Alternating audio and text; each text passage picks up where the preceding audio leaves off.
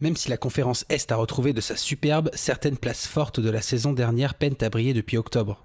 À quelques semaines de la trade deadline, les discussions de couloir sont de mise de part et d'autre de la NBA et certains auront fort à faire pour tenter de se hisser jusqu'en playoff. Car si pour certaines équipes le ticket de la off-season est dans la poche, pour les autres, il faudra gravir des montagnes. Vous écoutez un nouvel épisode du Carton, votre podcast basket préféré.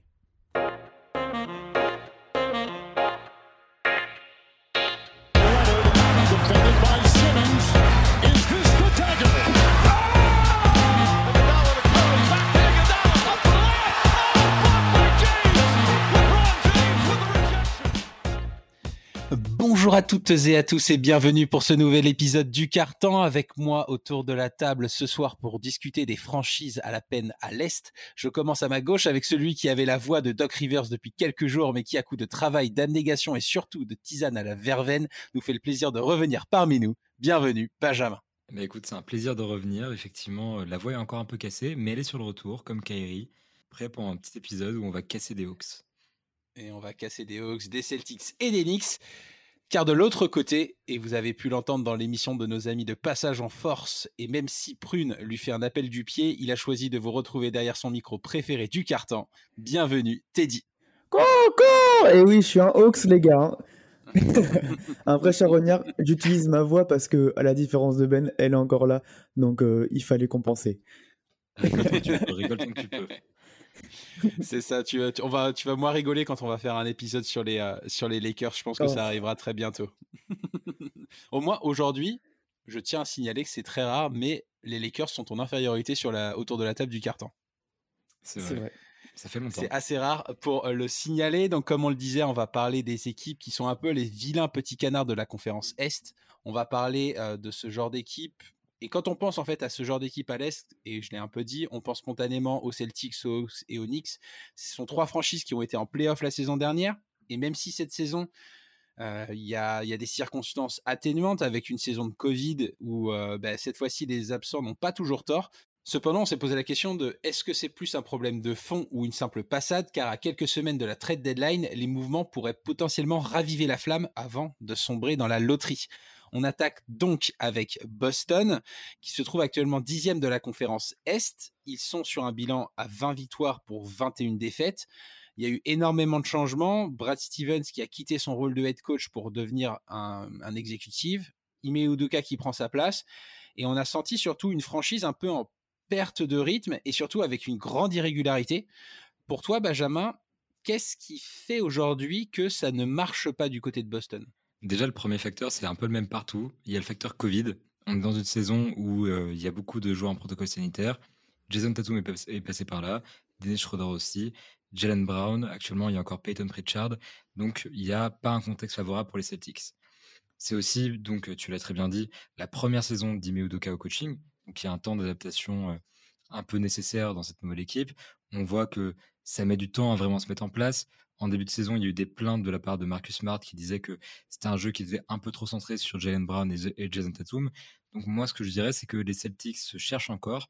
Et donc c'est pour ça qu'actuellement, ils ont du mal à se trouver dans cette conférence euh, Est, qui est un peu plus dense aussi, il faut le dire, que les saisons précédentes, avec des équipes qui performent. Et donc eux en prennent un coup euh, dans cette ambiance de construction. C'est vrai qu'il y a- deux joueurs qui cristallisent depuis quelques années déjà le, débat autour des Celtics, que sont, tu l'as très bien dit, euh, Tatum et Brown. Ils tournent actuellement tous les deux à environ 25 points de moyenne, euh, même si Tatum a des statistiques qui sont un petit peu euh, meilleures sur, sur, Tatum, sur, sur Brown. Pardon. Il a des pourcentages au, au- shoot qui sont vraiment vraiment moyens, on va dire, par rapport au calibre du joueur qu'il pourrait être. Mais c'est surtout au poste de meneur où y a potentiellement des choses à faire, puisque là, actuellement, il y a un partage entre Dennis Schroeder, Marcus Smart et forcément les deux, qui, les deux twins qui ont bah, énormément la balle, qui ont besoin de vivre avec le ballon. Pour toi, Teddy, comment essayer de retrouver cette homogénéité dans cet effectif? Parce qu'on sent que voilà, il il y y a quelque chose qui manque. Y a, hum, alors, est-ce que c'est un problème d'âme? Est-ce que c'est un problème de, de, de, de- confiance? Je sais pas, mais il manque quelque chose. Ouais, peut-être aussi de, de, motivation, de changement. Voilà, ça fait plusieurs années que c'est toujours le, la même, les mêmes euh, leaders qui, qui, tiennent, qui tiennent la baraque. On peut d'ailleurs questionner le leadership de, de, certains.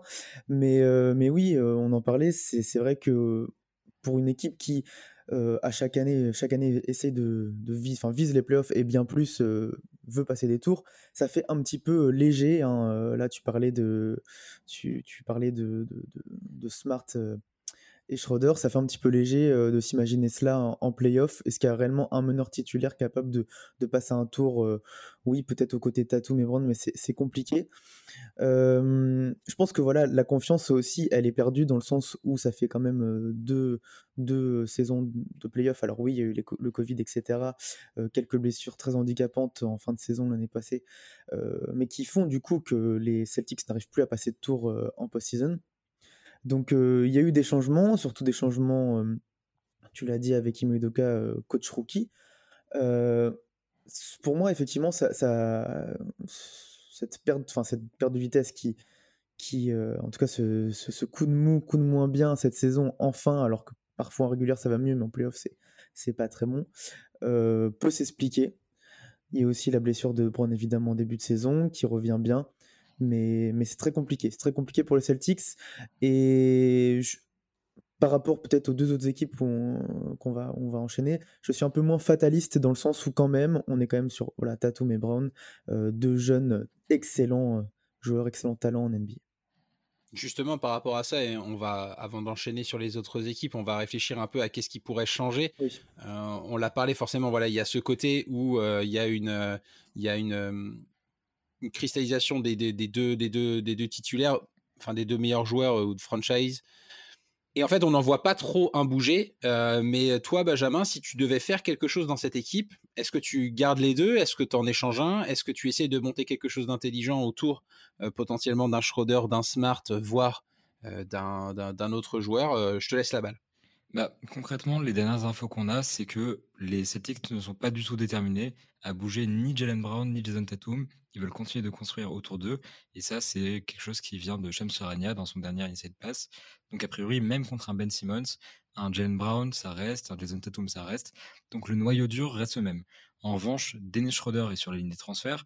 Il fait une bonne saison, je trouve. Et je pense que la plupart sont d'accord. Mais du coup, il a une valeur monétaire sur le marché et potentiellement ils veulent le transférer pour récupérer quelque chose plutôt que de le perdre pendant l'été. Et peut-être que c'est ce petit changement qui pourrait créer un déclic. Maintenant, on sait que Marcus Smart, ça fait longtemps qu'il traîne dans l'équipe. A priori, ils sont plus trop en phase. Alors peut-être que ça pourrait bouger là-dessus aussi. En tout cas, je pense qu'ils ont une marge de manœuvre assez limitée parce que c'est pas, par exemple, un transfert de Al Ford qui qui les remettrait sur le devant de la scène. Il y a des contrats jeunes, comme celui de Robert Williams, c'est pas transférable. Donc franchement, Marcus Smart et Dennis Schroeder, c'est un peu les deux seules pièces qui peuvent vraiment bouger, éventuellement avec des pics de draft pour se renforcer. En tout cas, ce sera des micro-changements dans l'équipe et pas un changement de star. En tout cas, c'est pas ce qui est annoncé. C'est clair que ça va être intéressant de, regarder ça. Il y, a, beaucoup de choses qui peuvent changer. En tout cas, moi, ça fait longtemps que, que je me plains auprès de mes amis fans des Celtics en leur disant que c'est un meneur qu'il leur faudrait pour pouvoir leur permettre de passer un cap les gens ne sont pas forcément d'accord. Et euh, Benjamin, il l'avait pas dit, il l'avait caché, mais il vient de, déboutonner la chemise pour nous montrer qu'il avait un t-shirt de Boston en dessous. En tout cas, il a fait son choix. On part euh, maintenant euh, du côté de New York. La franchise qui nous avait le plus surpris la saison dernière, puisqu'il termine avec un excellent bilan, ils ont une une bonne dynamique, il y a une excellente défense. On sent l'impact de coach Thibodeau euh, sur l'ensemble de la sur l'ensemble de la saison dernière. Cependant, depuis le début de la saison, on a l'impression que ça ne clique pas, ça ne fonctionne plus. Il y a quelque chose de qui, en fait, on a l'impression de les voir fatigués comme si on arrivait en fin de saison alors qu'on est quand même au début. Euh, Julius Randle a un impact qui est vraiment qui est beaucoup plus faible euh, vis-à-vis de, la saison précédente. Euh, RJ Barrett, c'est un peu pareil.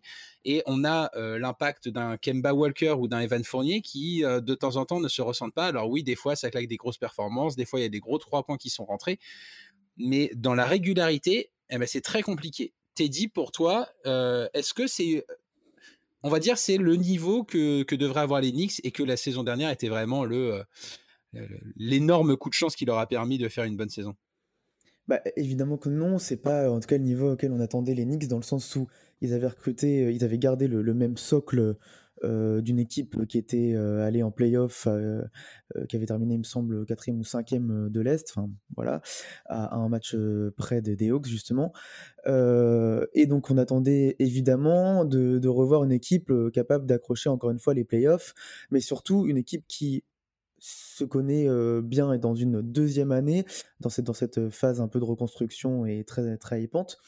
Donc on les attendait beaucoup, beaucoup mieux et tu parlais de régularité, c'est ça, c'est de trouver enfin leur, enfin trouver qu'ils avaient déjà trouvé, continuer sur, sur cette même lancée.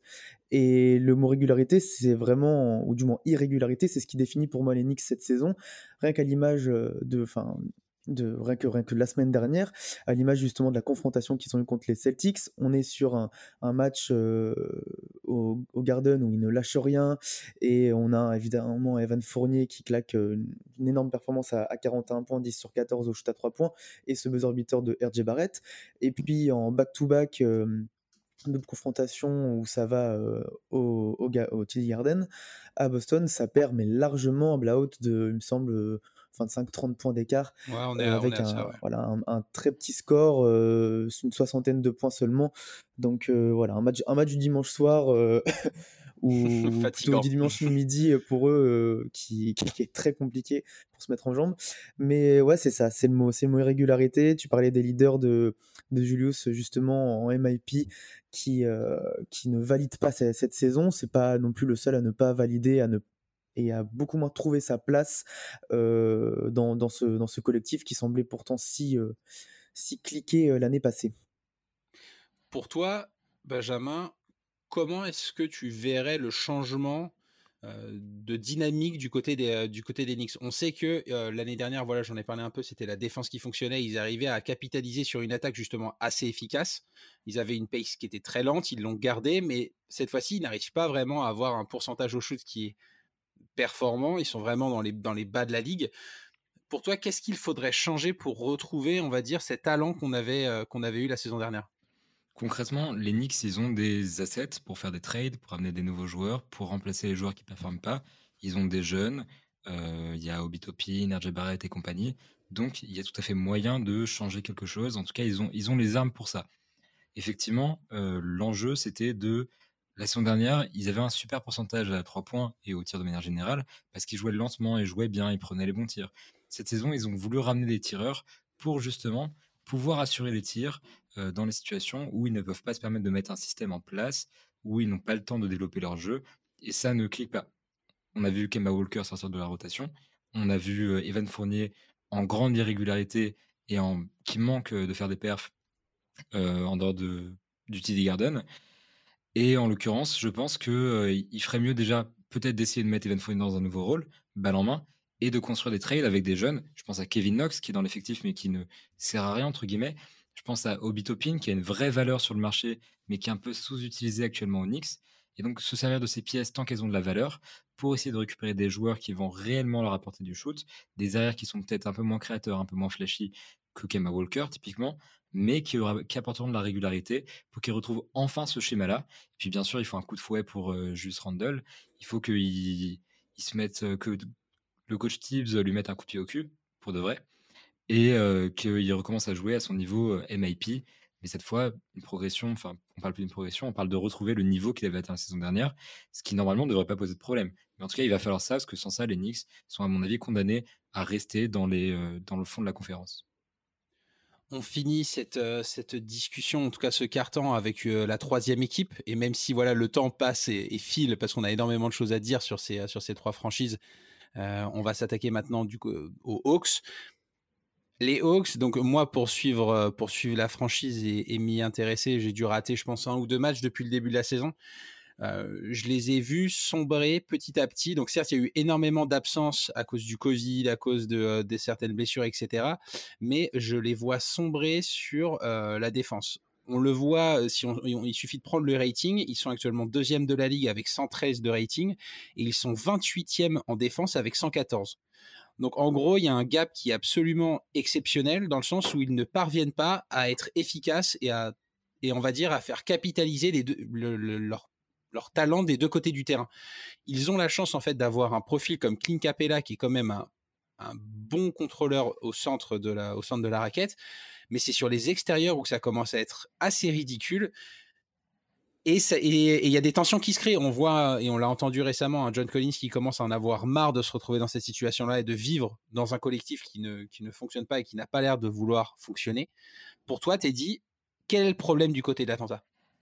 Ben justement, tu parlais du problème de la défense, oui, c'est celui-ci.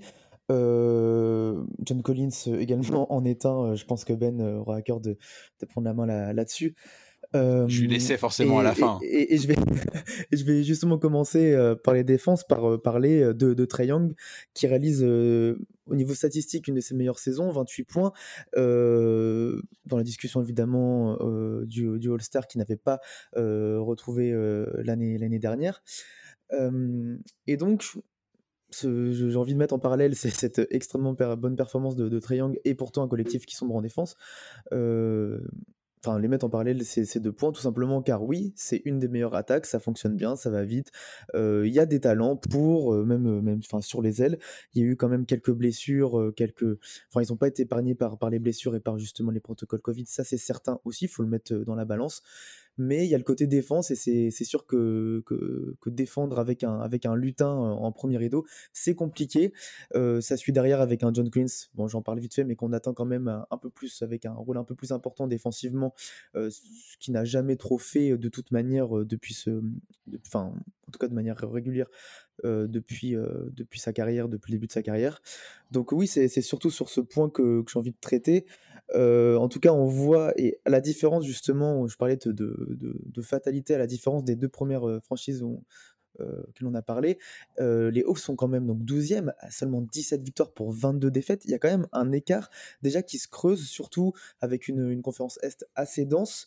Euh, je parle évidemment de, de, l'arrivée, ce, oui, cette arrivée de, des Raptors, là, cette lancée des Raptors depuis peu d'un gros Fred Van Fleet, ou encore des Wizards ou des Cavs ou même des Bulls qu'on n'attendait pas forcément, enfin qu'on attendait peut-être effectivement dans les, hautes places, mais du coup qui, rend difficile aussi la participation des Hawks dans cette danse en playoff.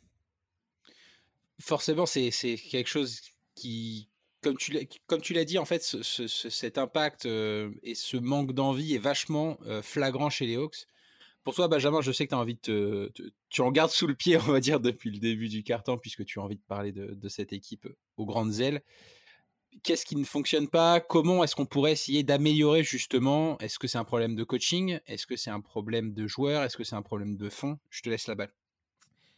Je pense que Teddy a déjà exposé pas mal de choses, notamment les problèmes en défense, et c'est vraiment le centre des problèmes d'Atlanta. C'est le manque d'investissement, le manque d'efficacité, logiquement, qui fait que Atlanta actuellement a du mal à performer, parce qu'effectivement, Trey Young a un impact offensif très intéressant. On voit d'autres joueurs qui ont un impact offensif plutôt intéressant pense notamment à Cam Reddish, qui nous fait une saison plutôt pas mal. Maintenant, il y a donc trois problèmes, effectivement. Le coaching, d'abord, parce que Nate McMillan, depuis le début de la saison, a un coaching un petit peu euh, aléatoire. On se souvient de cette déclaration où il disait qu'en fin de match, il laissait les joueurs choisir, faire leurs leur propres décisions, et donc aucun système. Alors bien sûr, on peut comprendre la mentalité qui est derrière, donner la confiance aux joueurs, etc. En attendant, en fin de match, quand on est coach en chef, c'est le boulot de faire les systèmes pour dégager les joueurs. C'est à ça que ça sert. Donc, je pense qu'il y a un moment où Nate McMillan va devoir reprendre les choses en main sur le plan tactique. La saison dernière, ils étaient déjà un petit peu dans la sauce, on va dire, à cause du coach. Ils ont renvoyé leur coach en milieu de saison et d'un coup, les Hawks se sont finalement envolés. Mais ils peuvent pas changer de coach chaque, saison. Donc, ils vont devoir composer avec Nate McMillan et peut-être essayer de bah, trouver le problème et fonctionner avec. Ensuite, le deuxième problème, c'est l'investissement, les problèmes en interne, la mentalité, etc. Et ça part beaucoup de John Collins, en l'occurrence. Teddy l'a dit, il n'est pas très investi en défense. C'est pas une question de capacité parce que John Collins a clairement les moyens de s'investir en défense, d'être un bon défenseur. Il l'a montré sur certains matchs. C'est vraiment un joueur qui a un profil idéal de poste 4, défenseur, shooter, etc. Enfin, polyvalent finalement. Par contre, il n'est pas motivé. On l'a clairement vu. C'est sorti dans les déclarations des derniers jours il vient de donner une, interview pour The Athletic où il dit justement, il affirme ce que disaient rumeurs, et il dit bien, je suis frustré de mon rôle, parce qu'il s'attend à un rôle offensif plus important. Il aimerait être la star de l'équipe, mais c'est pas possible. La star de l'équipe, c'est très young. Ce qu'il faut, c'est qu'il joue défensivement. Et ça, il faut peut-être qu'il comprenne aussi. Et ça, c'est peut-être une des clés de la réussite d'Atlanta. Et au final, si jamais, donc troisième chose, si jamais il veut pas comprendre ça, la seule solution, c'est le transfert. Et donc les Hawks sont apparus dans des rumeurs de transfert que je pensais complètement impossible en début de saison, celle de Ben Simmons. Et en l'occurrence, c'est assez intéressant parce que les problèmes sont défensifs. Et euh, le problème aussi, Teddy l'a évoqué, c'est la défense sur le poste 1. Ben Simmons, c'est un joueur qui serait idéal en poste 4 chez les Hawks dans une équipe qui shoot beaucoup, avec un meneur qui prend énormément de shoot à 3 points et qui peut défendre sur les postes 1, 2, 3, 4, 5. Bref, c'est un défenseur extrêmement polyvalent. C'est exactement le profil défensif dont les Hawks ont besoin, beaucoup plus que John Collins. Donc le remplacement fait complètement sens. Et a priori, peut-être que les Sixers seraient intéressés, mais eux, ils aiment bien essayer de faire monter les enchères. Le deuxième problème euh, là-dessus, au-delà de faire monter les enchères, c'est qu'a priori, les Sixers essaient de refourguer Tobias Harris et Ben Simmons en même temps aux Hawks. Ils essaient de vendre ce package à plusieurs équipes. Les Hawks en font partie parce que ils ont d'autres contrats intéressants, parce que c'est une équipe qui éventuellement pourrait prendre un petit poste 3 plutôt, plutôt cool euh, et avoir un apport euh, offensif supérieur grâce à Tobias Harris. Je pense que c'est pas possible non plus. Donc à voir comment ça évolue. Maintenant, si jamais euh, ils veulent pas transférer euh, John Collins, ils veulent pas faire les efforts, donner des jeunes, donner des tours de draft pour récupérer Ben Simmons, une autre équipe le fera sûrement risquent de passer leur chance. Donc, il faut qu'ils résolvent leurs problèmes. C'est un peu euh, ce cercle où soit ils arrivent à faire avec ce qu'ils ont, comme l'année dernière. C'est quasiment incompréhensible qu'ils soient aussi mauvais alors qu'ils sortent de finale de conférence. Donc, soit ils arrivent à se rebooster et à retrouver l'énergie des derniers playoffs, soit ils cassent tout, ils transfèrent et ils essaient de récupérer Ben Simmons, qui viendrait apporter le complément idéal à cette équipe. C'est tout ce qui leur manque pour conclure ce carton, parce que c'est vrai qu'on est en train de le dépasser, on arrive bientôt à la première mi-temps. Euh, mais c'est normal aussi, ça fait plaisir. C'est un sujet qui, est, assez intéressant. On en parle beaucoup sur, les réseaux sociaux actuellement. Pour toi, Teddy, pour conclure, on a parlé voilà de ce, mouvement autour de Ben Simmons. C'est un truc, on, en parle pas mal au sein du, média. Est-ce que pour toi, c'est quelque chose qui est faisable? Est-ce que c'est quelque chose qui est intéressant pour les Hawks? On va pas parler du côté de Philadelphie, bien sûr, mais on va vraiment parler des Hawks là sur, sur ce point-là. Est-ce que pour toi, si tu récupères, on va dire, un, joueur comme Ben Simmons et euh, potentiellement un Tobias Harris et que tu envoies un John Collins, et potentiellement, je, pense que les discussions se passent autour de soit Reddish, soit Oberter, soit, Hunter potentiellement. Est-ce que c'est quelque chose qui pourrait être intéressant pour les Hawks? Bah oui, de toute manière, donc tu me disais si c'est faisable. Sur les 29 franchises en NBA qui sont intéressées par Ben Simmons, les Hawks font partie, euh, par rapport au roster et aux, différentes pièces qu'ils ont, euh, des franchises qui peuvent être voilà, capables de, de, de, matcher avec les Sixers. Euh, tu parlais de, de Hunter, un joueur qui, encore une fois, joue avec, avec les blessures plus que plus qu'avec le ballon. Donc c'est compliqué aussi pour les Sixers de, de, de refourguer euh, deux, deux, grosses pièces maîtresses. Hein. ils, sont, ils sont difficiles dans, dans ce marché euh, pour finalement euh, récupérer des joueurs dont ils ne sont pas sûrs de, de, la valeur ou du moins de la possibilité de les faire jouer dans leur projet incessamment sous peu. Donc, donc oui, côté Hawks, c'est, ça serait génial d'avoir Ben Simmons pour les raisons qu'on a dit justement sur la polyvalence de, Simmons en, défense. après, si les Sixers refourguent Ben Simmons aux Hawks, Hawks qui les ont éliminés l'année passée en demi-finale de conf, des Hawks qui se battent, qui sont pas, qui sont vraiment 12e, mais qui sont pas non plus perdus dans, dans ce marasme de la conférence Est ça serait quand même fou parce que c'est quand même un candidat possible direct pour, pour, pour les playoffs, quoi, pour, pour viser les hautes places. Donc, un peu chaud. C'est sûr que c'est quelque chose auquel on va forcément s'intéresser dans les prochains mois, dans les prochaines semaines, à quelques, du coup, semaine de la trade deadline, il y a beaucoup de rumeurs qui vont paraître euh, dans, d'ici quelques jours. Il va y avoir des échanges, beaucoup de discussions entre les différentes franchises, mais on sera forcément euh, là pour en parler avec vous. Et n'hésitez pas surtout à nous dire si vous souhaitez qu'on fasse un petit focus un peu plus important sur une équipe, euh, sur les comptes Twitter de l'analyste. On est là pour répondre et pour analyser tout ça avec vous. En tout cas, nous, on sera toujours en rendez-vous à vos côtés.